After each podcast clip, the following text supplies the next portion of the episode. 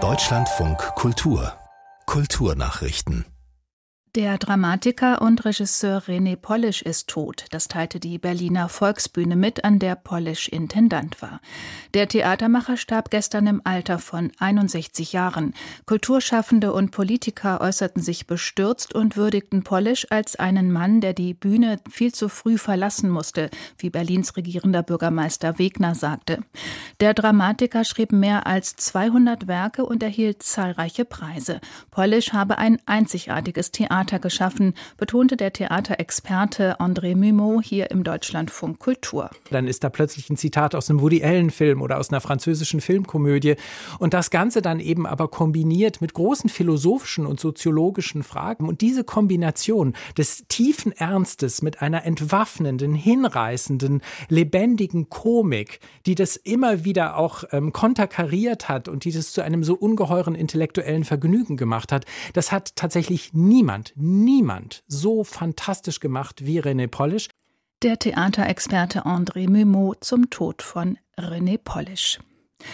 Der Berliner Schriftsteller Denis Utlu erhält in diesem Jahr den mit 15.000 Euro dotierten Preis der Literatur Nord.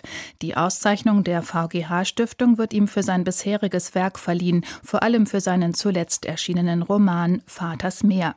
Utlus Buch erzählt von den Erinnerungen eines Sohns an seinen Vater, der durch einen Schlaganfall fast vollständig gelähmt ist. In der Begründung der Jury heißt es, der Autor erfasse mit literarischen Mitteln meisterhaft die Grenzen der der Kommunikation und die Unzuverlässigkeit von Erinnerungen.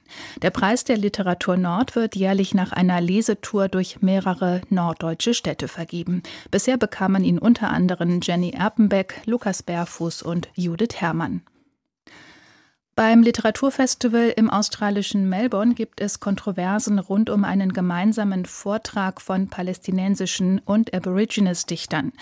Der stellvertretende Leiter des Melbourne Writers Festival, das im Mai stattfindet, trat deswegen jetzt zurück.